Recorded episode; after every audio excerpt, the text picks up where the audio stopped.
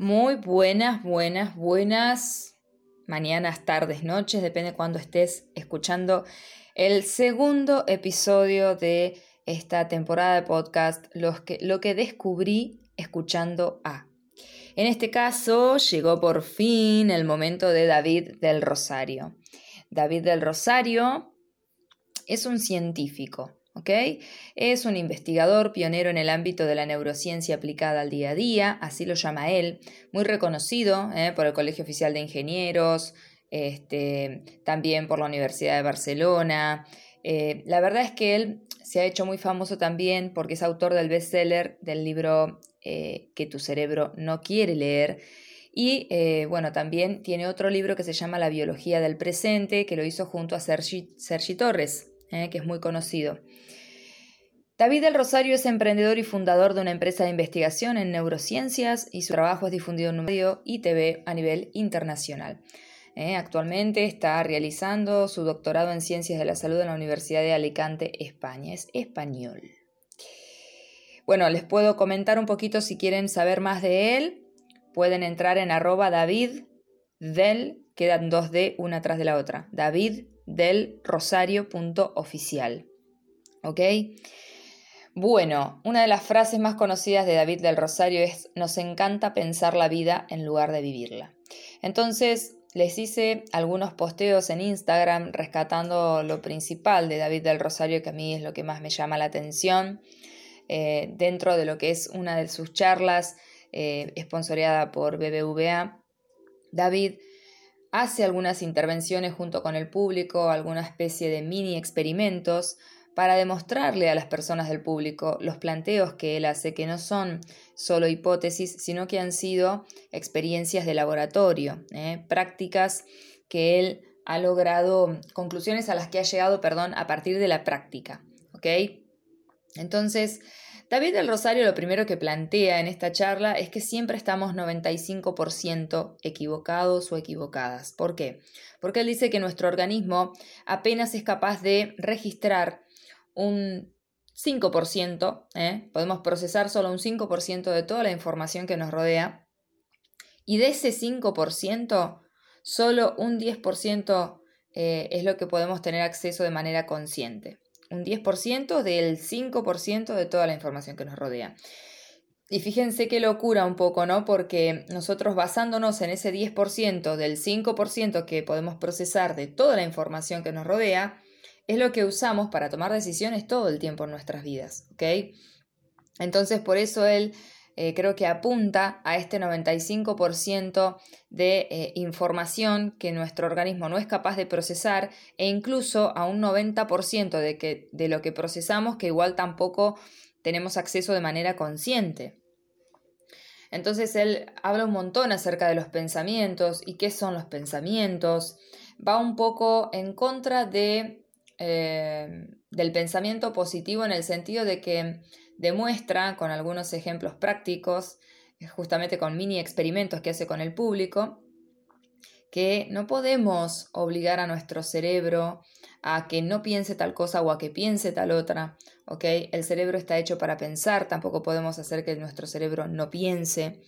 Eh, porque es, él dice es como decirle a nuestra nariz que no respire o a nuestros oídos que no escuchen. O sea, el cerebro es otra de las partes de nuestro organismo y tiene su función, que es pensar, Entonces, él lo que dice que los pensamientos son propuestas que lanza nuestro cerebro a partir de experiencias pasadas, memorias, expectativas futuras que tenemos, objetivos y también eh, cierta base genética, por supuesto.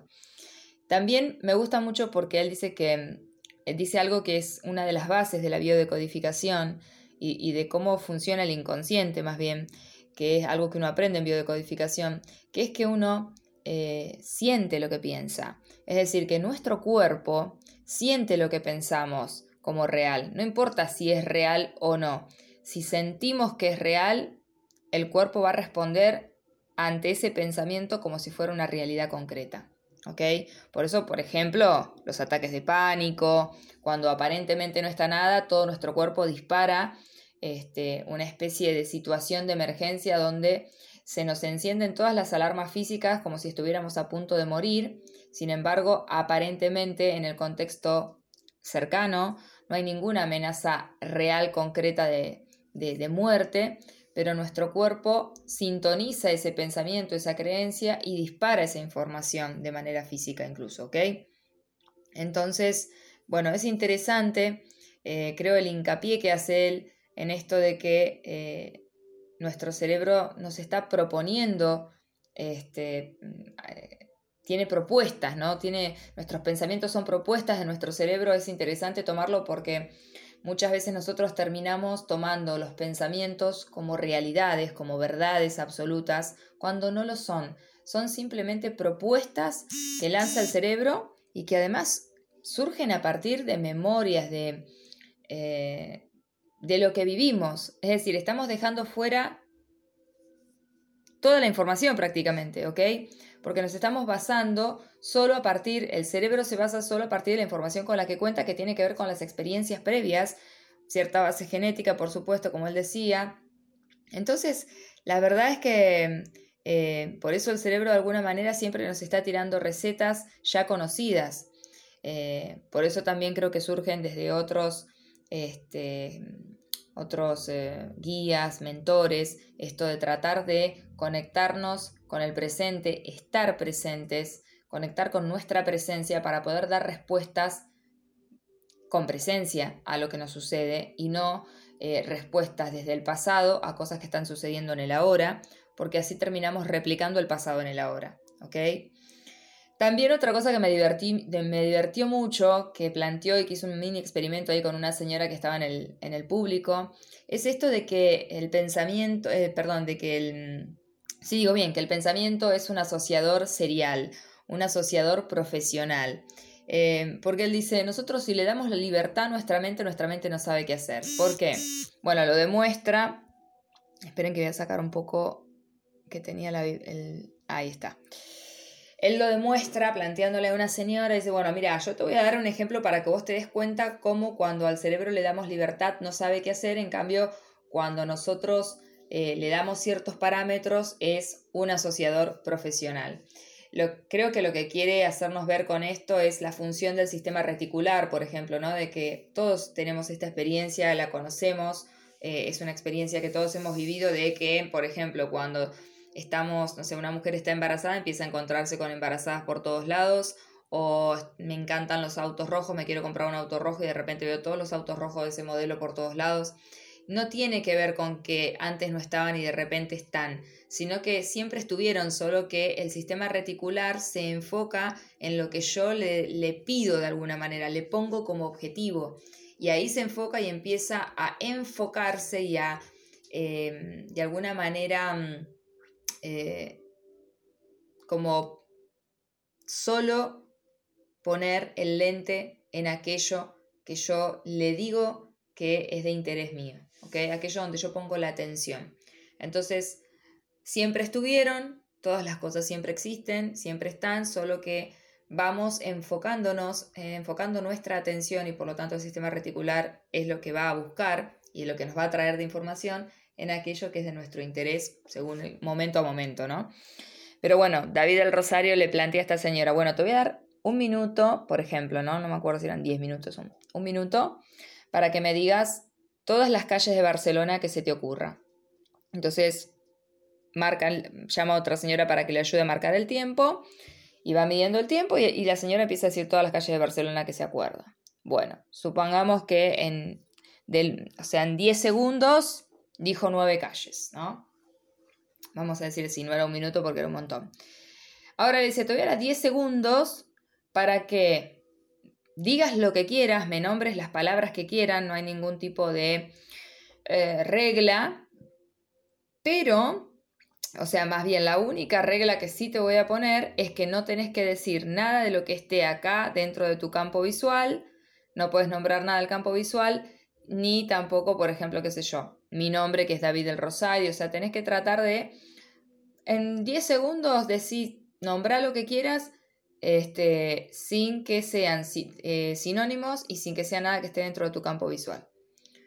Bueno, la verdad es que es muy gracioso porque la señora se tildaba, terminó diciendo un montón de cosas que estaban dentro de su campo visual, lo terminó nombrando a David, eh, así que nada, eh, ahí nos damos cuenta cómo cuando nosotros le damos el parámetro, le decimos al cerebro qué es lo que necesitamos, el cerebro va y lo busca y asocia una cosa con otra de una manera, eh, a una velocidad impresionante, pero cuando le damos libertad no sabe qué hacer, ¿ok? Y eso es interesante de tenerlo ahí como para pensarlo, para reflexionar, ¿no?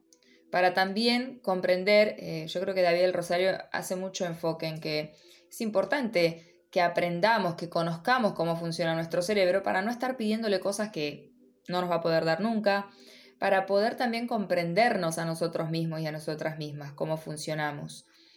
Em, hay otra de las cosas en las que él insiste, que se lo nombré al principio, que es esto de que a nosotros nos gusta mucho pensar la vida, pero la vida está para ser vivida, no para ser pensada.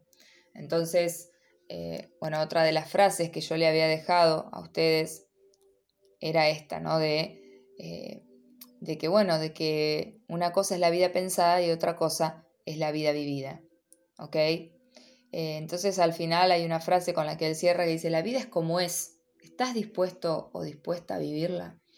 Entonces me, me, re gustó porque, nada, me parece súper interesante este, esto de que estamos en un momento social en el que realmente hay mucho enfoque en pensarlo todo, hay mucha información y terminamos más este, inundados y perdidos, naufragando en ese mar de información y de pensamientos y de formas de ver la vida y de supuestas este, recetas de cómo vivir la vida, pero nos olvidamos de que lo más importante, más allá de toda la información y las recetas y propuestas y filosofías de vida que nos puedan proponer, eh, lo importante es la experiencia siempre, yo siempre digo, ¿no? La experiencia es la madre de las madres, porque es solo la experiencia que nos, justamente la que nos va a mostrar cómo pasa cada una de esas informaciones, filosofías de vida, propuestas